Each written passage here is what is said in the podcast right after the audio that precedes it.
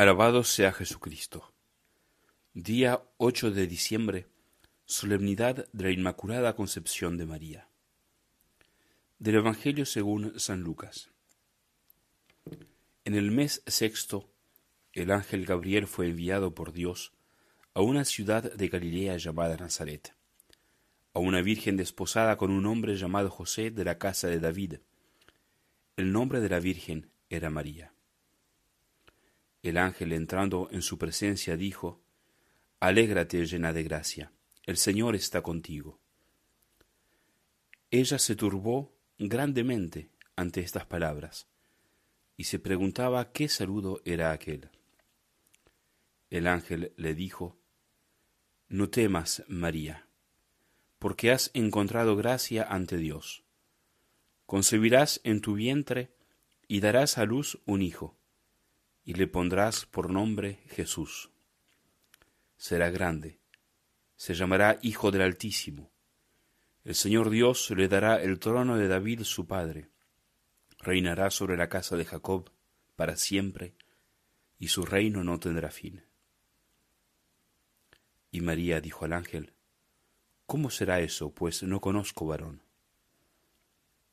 El ángel le contestó, el Espíritu Santo vendrá sobre ti, y la fuerza del Altísimo te cubrirá con su sombra. Por eso el santo que va a nacer será llamado Hijo de Dios. También tu pariente Isabel ha concebido un hijo en su vejez, y ya está de seis meses la que llamaban estéril, porque para Dios nada hay imposible. María contestó, He aquí la esclava del Señor, hágase en mí según tu palabra. Y el ángel se retiró. Día de alegría en los cielos y en la tierra. Hoy celebramos, como cada año, el inicio de la obra extraordinaria de la redención del género humano.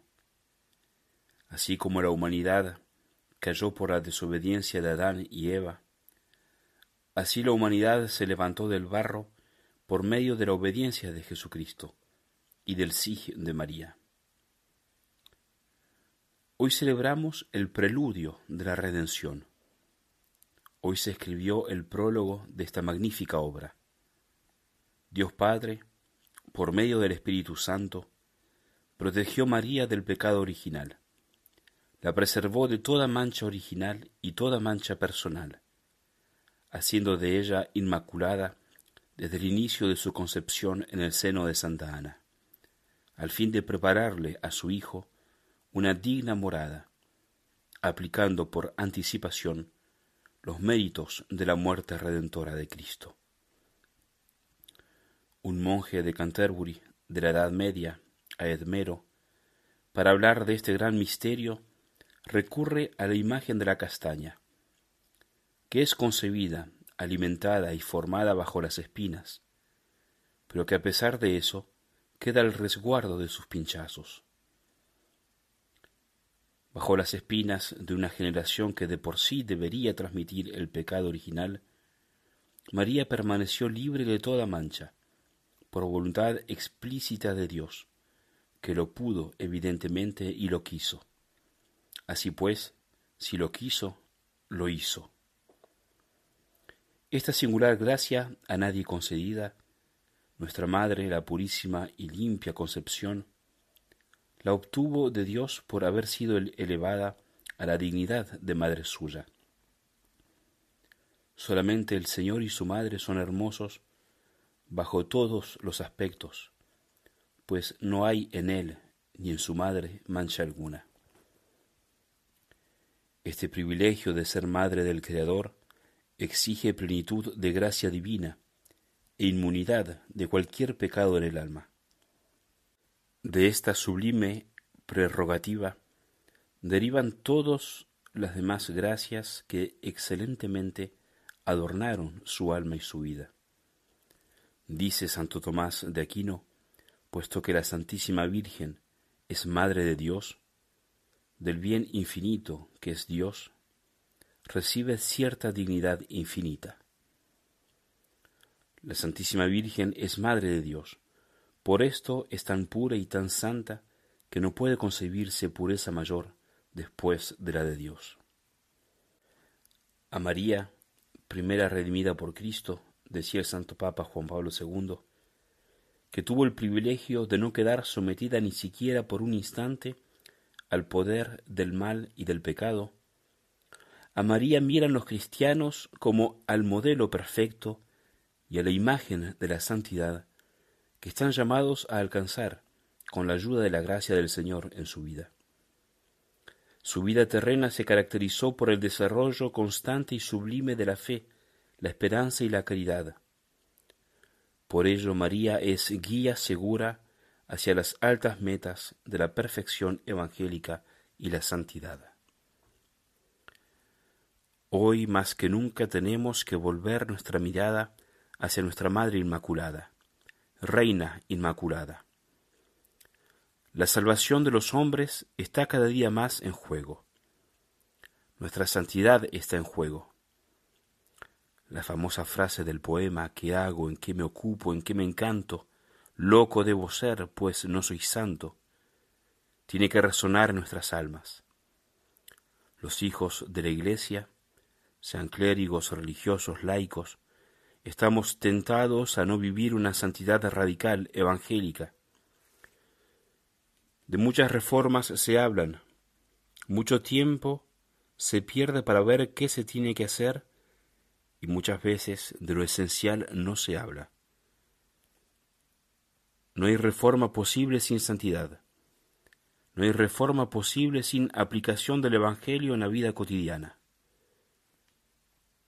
El modelo e imagen para poder vivirlo es la Inmaculada. La vida es un combate. Si no es un combate, es una rendición. Si es una rendición, es la muerte. Debemos continuar a vivir evangélicamente. Aún queda mucho camino para recorrer en nuestra vida y mucho camino de conversión a realizar todavía. La noche se acerca, la corriente corre veloz y el enemigo nos ruge con fuerza.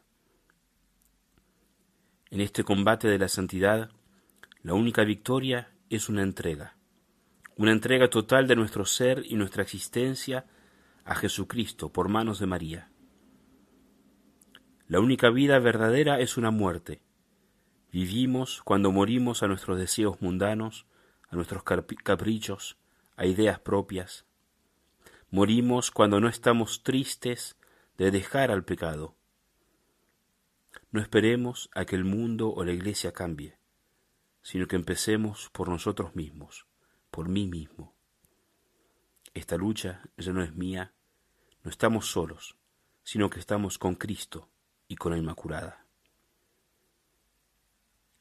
Madre Santa, Virgen concebida sin pecado original, queremos acercarnos a ti, parecernos a ti, permitirte que tomes posesión de nuestra vida, rendirnos a tus pies, pertenecerte sin límite alguno, ser tus servidores para salvar las almas, como decía San Maximiliano Colbe, penetrar activamente en nuestro ambiente, conquistar las almas para ti, de manera tal que frente a ti se abran también los corazones de nuestros vecinos, para que tú extiendas tu dominio a los corazones de todos aquellos que viven en cualquier rincón de la tierra, sin tener en cuenta la diversidad de raza, de lengua, y también a los corazones de todos aquellos que vivirán en cualquier momento histórico hasta el fin del mundo.